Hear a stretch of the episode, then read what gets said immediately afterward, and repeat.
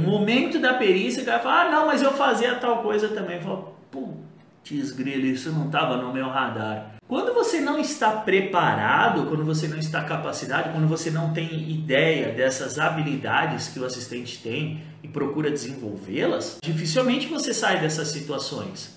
Muitas vezes já aconteceu de participar de muitas perícias, é, de colocar uma situação assim e a outra parte, por não estar preparada, minguar na perícia.